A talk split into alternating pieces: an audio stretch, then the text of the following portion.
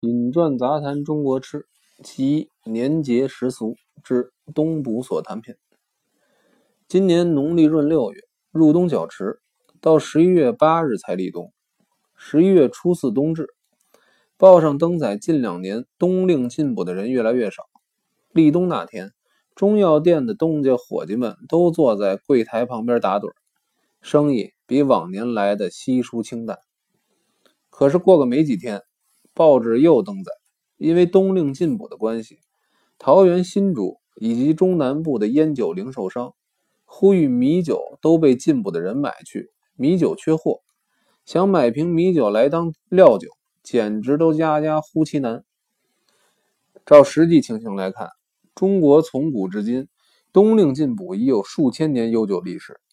有些人先天不足，天生羸弱；有的是大病初愈，体气未复。还有常年劳动，体力消耗过甚，经年用脑过度，精力成待补充。照以上种种情形来看，就是西医也主张针药并头，并非绝对不赞成进补。不过明明体健身强，每年入冬也要四物八针十全大补一番，就非西医所能赞同的了。至于中药冬令培补的药物，也分平补、温补、清补、涩补，方法很多，要按个人体质、寒火、病源所在、亏损程度的轻重对症下药，再按药力、药量加以增减，并不是死死板板一成不变的。为什么选择冬令进补呢？按照内地习俗，立冬是十月节气，冬是终了的意思，重以迎歇。交了这个时序，都要蛰伏潜藏起来，所以叫立冬。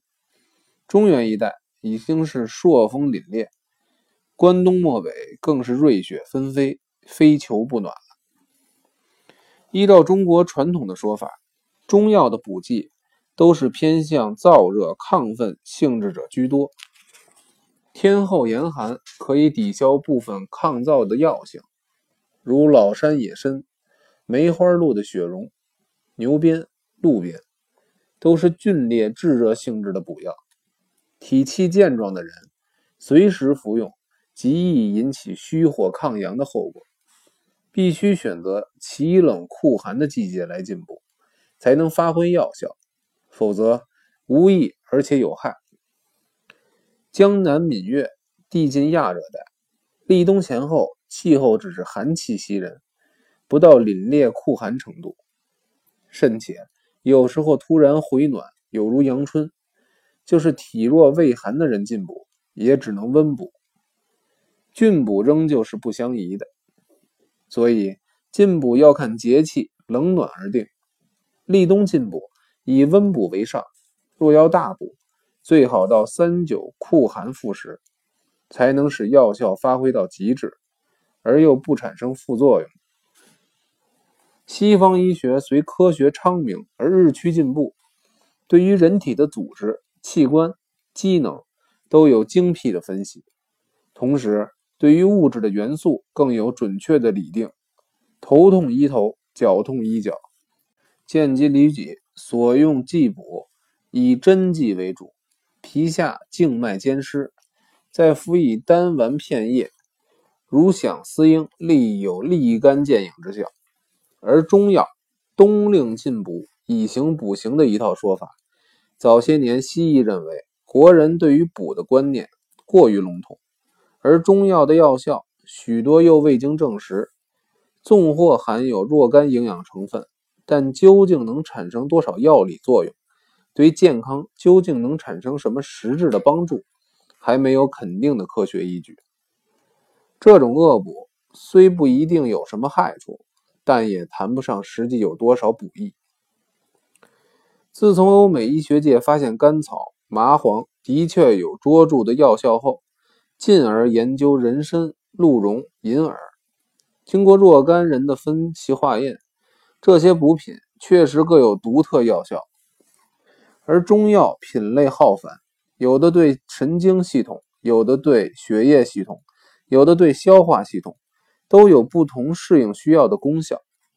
对于冬令进补的习俗，于是逐渐改变旧的观念，并不一味截然反对，只是认为正确进补方式，首先要了解自己体内所缺少的是何种营养素，然后对症下药，才能对人体产生实际效果。一味盲目进补，不但浪费金钱，而且对身体有害。这种道理，至中中医又何独不然？中药只有平补、湿补、清补。色补，种种不同培补方法，就是这个缘故。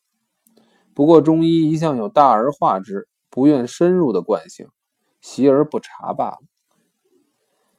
中药补品种类虽多，但大致可分两类：第一类是用药材锻炼的；第二类则是各种瘦肉临界。有些补剂以第一类为主，第二类为辅。又有一些以第二类为主，第一类为辅。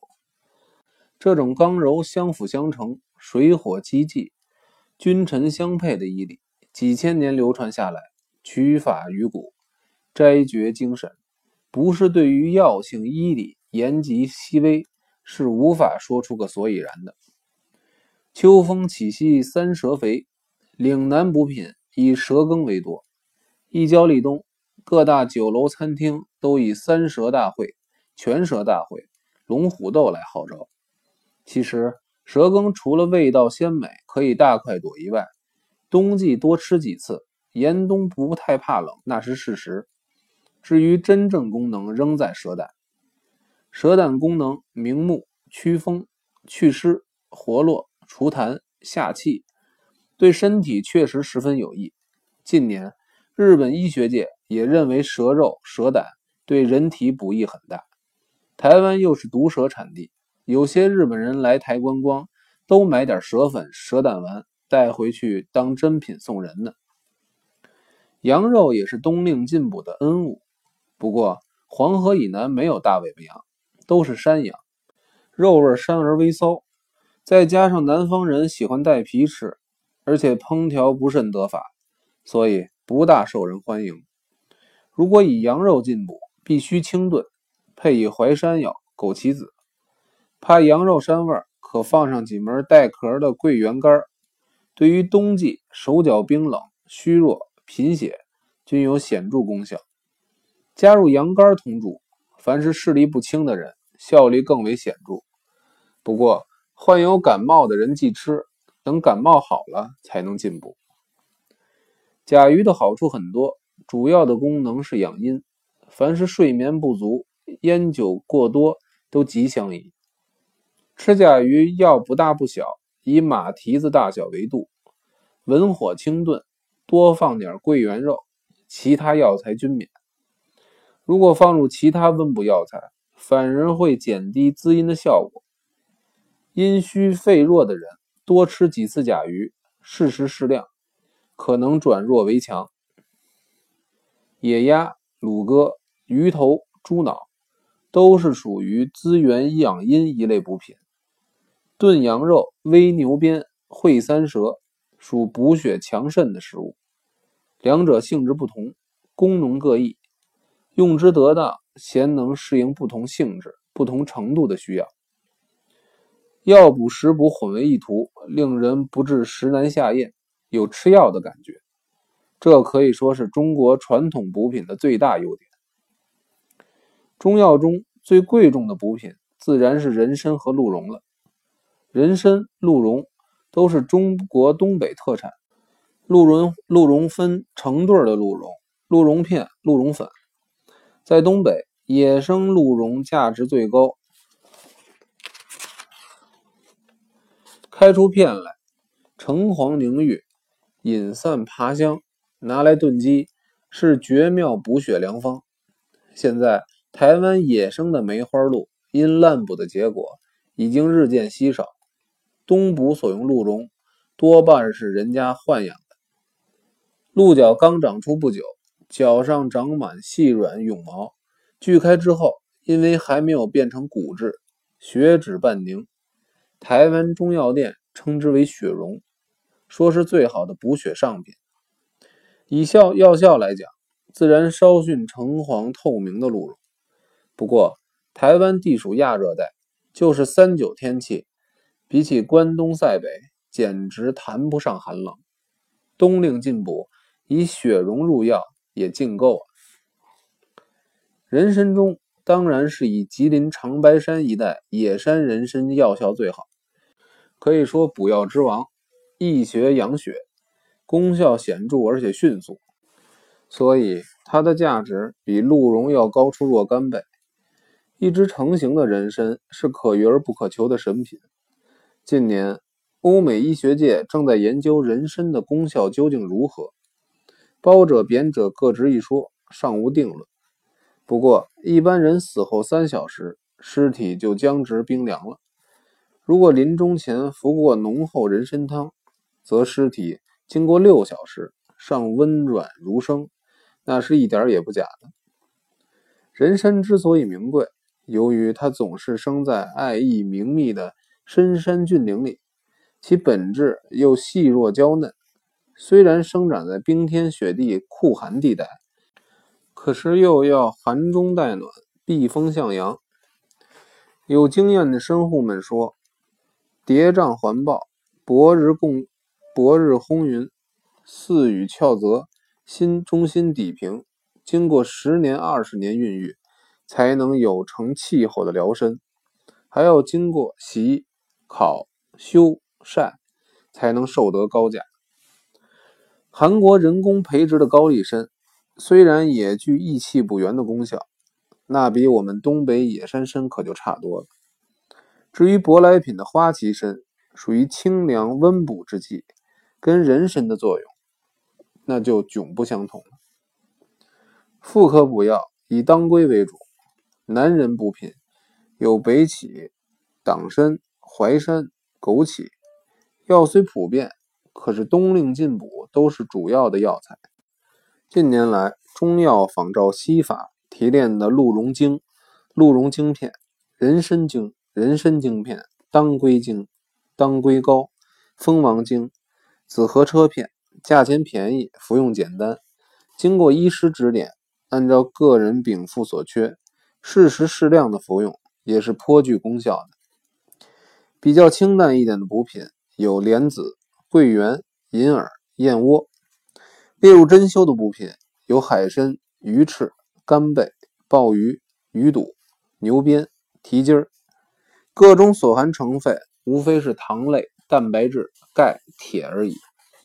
一般来说，大家认为最名贵的鱼翅所含蛋白质有百分之六十以上，可是相对人体最需要蛋白质的成分而言，就极为有限。其实那些对人体有益的成分，在蛋类。鱼肉、黄豆、牛奶里都可获得，同样富于营养，价钱可就便宜的多了。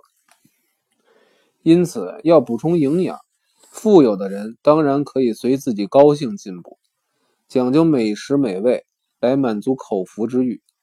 如果精打细算一下，不一定要吃高贵补品，山珍海味只要能济其所缺，才是我们迫切需要的。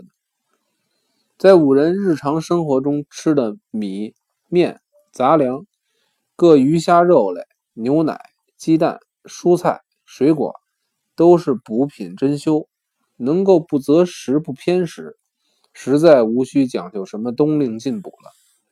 至于有些人身体组织、器官机能先天后天的顿颤，新陈代谢的失调，那就要请教高明的中西医。酌情投以补剂了。